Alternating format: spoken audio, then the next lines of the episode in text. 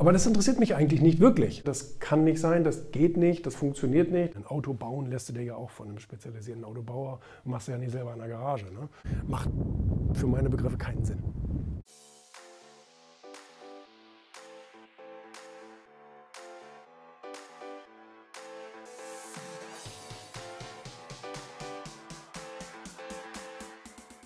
Warum betrachtest du die Absicht, anderen zu helfen, so kritisch?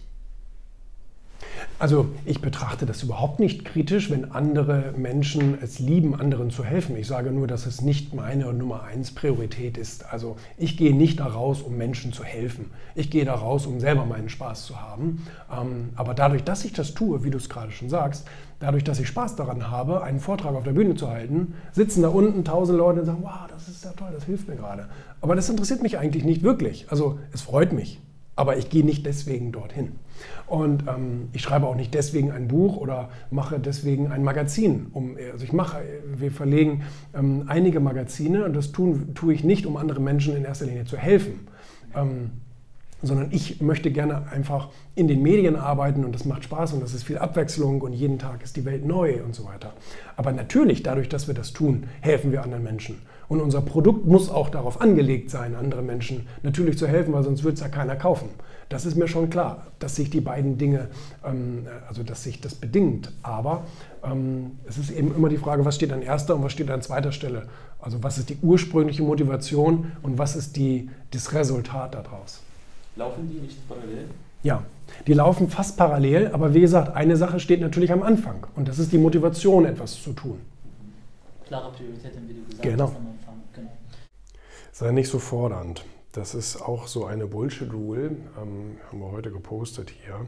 Ähm, durch starke Forderungen werden aber oft ganz große Dinge möglich, weil ähm, wenn man jemanden sozusagen herausfordert, dann entsteht dabei möglicherweise eben auch etwas, was derjenige sich vorher nicht zugetraut hat. Und ähm, das ist durchaus, ich will jetzt nicht sagen charakterbildende Maßnahme, aber ähm, das kann ganz, ganz oft die Effizienz ähm, steigern. Es gibt viele berühmte Managerbeispiele da, dazu. Also ich habe in dem Buch zum Beispiel auch Steve Jobs oder irgend so etwas ähm, oder so jemanden genannt als Beispiel dafür, die ihre Leute oft überfordert haben und Dinge gefordert haben, wo jeder sagte, das kann nicht sein, das geht nicht, das funktioniert nicht, das ist zu schnell oder zu viel oder das ist nicht meine Fähigkeit und so weiter. Da muss man aufpassen. Also es gibt natürlich Leute, die sagen, oder da weiß man einfach, dass sie die Fähigkeit äh, dazu nicht haben. Das sollte man natürlich nicht machen, aber ähm, jemanden etwas über seine Grenzen hinaus zu fordern, ähm, ist eine gute Sache für beide Seiten. Also sowohl der Auftraggeber, so nennen wir ihn jetzt einfach mal, oder der Fordernde, bekommt natürlich im Optimalfall das, was er will. Und derjenige andere, der diesen Auftrag sozusagen erfüllen muss, ähm, wächst dann eben über sich hinaus, wie zum Beispiel bei Steve Jobs eben ähm, äh, immer Usus war, dass er beim iPhone, beim i, beim, wie heißt das, beim, beim MacBook und so weiter unmögliche Dinge gefordert hat, sowohl Deadlines, technische Innovationen und so weiter. Jeder sagte, nein, das geht nicht. Und ähm, er hat die Leute aber mehr oder weniger gezwungen, also war sehr fordernd und hat, hat das zur Voraussetzung gemacht. Und nachher hat es funktioniert. Und ähm, nachher sind dabei auch oftmals ganz außergewöhnliche Konzepte entstanden. Weil wenn jemand gezwungen ist, etwas zu tun, ähm, dann sucht er eben oftmals auch nach neuen Lösungswegen, anstatt den alten, ausgetretenen Pfaden sozusagen. Also das heißt, anstatt zu überlegen, wie können wir die Batterie noch dünner und noch kleiner machen, ähm, wird überlegt, wie können wir ein ganz anderes Energiekonzept vielleicht schaffen oder ähnliches. Ne? Oder die Lüftung. Ne? Ähm, gibt ja keine wirkliche Lüftung zum Beispiel im, im, MacBook etc. Also das sind ja alles so aus dem Zwang herausgeborene Innovationen. Also es kann schon funktionieren, muss natürlich nicht immer so heftig sein, ja, aber Leute so ein bisschen auch herauszufordern, ob das jetzt ob das jetzt ähm, dein Zulieferer ist oder deine, keine Ahnung, dein, dein, dein, ja, dein Dienstleister oder Mitarbeiter oder äh, wer auch immer, da kann man ruhig mal etwas fordernd sein. Jetzt bin ich noch mal eben bei Felix ins Büro gegangen hier in Hamburg und ähm, ich, ich habe ihn jetzt äh, auch schon wieder ein paar Tage. Hey, moin. Na, alles klar? Alles Komm gut? rein. Danke. Ähm, habe ich jetzt auch schon wieder paar Tage nicht gesehen und äh, der ist ja unser Online-Marketing-Spezi. Ich bin ja echt ein Freund davon, sich, ähm, sich Hilfe zu holen. Ne? Also ich bin damit heillos überfordert, schon immer gewesen, mit dieser ganzen Technik und Google-Konten und Facebook-Konten und Verknüpfungen mit Instagram und so weiter.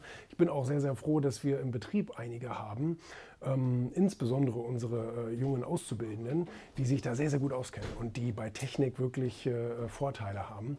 Die, die, die begreifen das viel, viel schneller, weil die damit aufwachsen. So. Ähm, ich gehöre ja noch zu der 86er-Generation, da, da, da gab es ja noch keinen richtigen Computer sozusagen. Das fing da gerade erst an. Und ähm, ja, von daher, also ich arbeite jetzt ja schon ewig mit Felix zusammen, schon Jahre, wirklich, ich weiß gar nicht. Wie lange, wie lange eigentlich schon? Sechs, sieben, acht Sechs, Jahre? Jahre? Das ist ja vollkommen krank, wie die Zeit vergeht. Und ähm, ja, das ist halt der Spezi, was alles so Kampagnen und Anzeigen und so weiter anbelangt. Bei Wirtschaft TV machen wir insbesondere viel, ne? also Video, Video, äh, Werbung etc. pp. Und bei den anderen, wir haben jetzt auch gerade ein, neue, ähm, neues Projekt, was wir, was wir sozusagen, wie nennt man das, kampieren müssen, Kam Kampagnen, Kam planen müssen. Kampagnen planen müssen. Und ähm, ja, aber wie gesagt, man, man braucht da nicht, meiner Meinung nach, nicht irgendwie jetzt sich die Nächte um die Ohren zu schlagen, um irgendwie versuchen, ähm, ein bisschen gut da drin zu werden, sondern warum soll man da nicht auf Ressourcen zugreifen, die das, die das richtig können? Ein Auto bauen lässt du dir ja auch von einem spezialisierten Autobauer, machst du ja nicht selber in der Garage. Ne? Also man muss nicht alles lernen, man kann auch auf, auf äh, gute Ressourcen zurückgreifen. Das ist letztendlich so, dass jetzt sich entscheidet im Dezember, was nächstes Jahr im Dezember passiert. Also ähm, immer wieder höre ich von den Leuten, wenn es eben um größere Projekte oder irgend sowas geht, ähm, ja, das dauert noch und da müssen wir ganz viel vorbereiten und bis wir das irgendwie geschafft haben, äh, das, das, ähm, da brauchen wir noch äh, ganz lange für. Und ich denke dann immer so, aber was hast du denn heute dafür getan? Was hast du denn gestern dafür getan? Was, was, was willst du heute Abend dafür getan haben, dass es wenigstens einen kleinen Schritt noch wieder in die richtige Richtung geht? Weil ich glaube, ich glaube ganz, ganz fest an dieses Prinzip der, der täglichen kleinen Schritte, anstatt darauf zu warten, dass irgendwann der ganz große Knall kommt, der ganz große Big Bang kommt und ähm, alles läuft wie geschmiert. Also das ist sowieso eine Utopie, aber ähm, man muss eben diesen, diesen, diesen Prozess der, der kleinen Schritte, finde ich, muss man gehen. Und wenn es auch eine noch so kleine Sache ist, die du heute vielleicht noch erledigst. Das kann eine E-Mail sein, das kann einfach ein Prozess sein, der ins Laufen gerät. Und, ähm, und ich glaube, das, äh, oder das ist für jemanden der viel größere Vorteil, als wenn er darauf wartet, ähm, dass, dass irgendwie alle Umstände an einem Tag X perfekt zusammenkommen und dann läuft das. Also an das Konzept glaube ich überhaupt nicht. Und ich glaube sogar, ähm, ja, dass eben das andere sehr, sehr viel, sehr, sehr viel erfolgversprechender, sehr, sehr viel schneller geht, auch wenn es jeden Tag nur eine Kleinigkeit ist. Ähm, wir haben dieses Jahr auch einige Projekte ins Laufen gebracht. Einige Projekte, von denen man ja noch gar nicht sieht öffentlich, ähm, aber was dann jetzt sozusagen in den nächsten Wochen und Monaten alles erscheinen wird oder zum Vorschein kommen wird.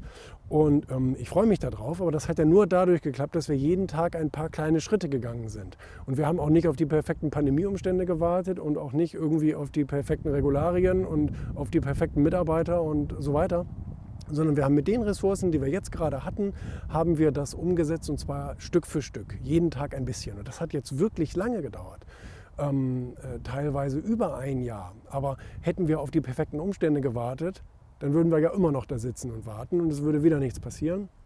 Das ist keine gute, keine gute Variante, sondern eben dieses tägliche ein bisschen, jeden Tag ein kleines bisschen wieder weiter zum Erfolg. Und wenn es auch noch so ein kleiner Schritt ist, macht letztendlich nach 365 Tagen einen größeren Unterschied, als wenn die Leute dann ähm, 365 Tage darauf warten, dass irgendwann der Tag X kommt und dann kann es losgehen.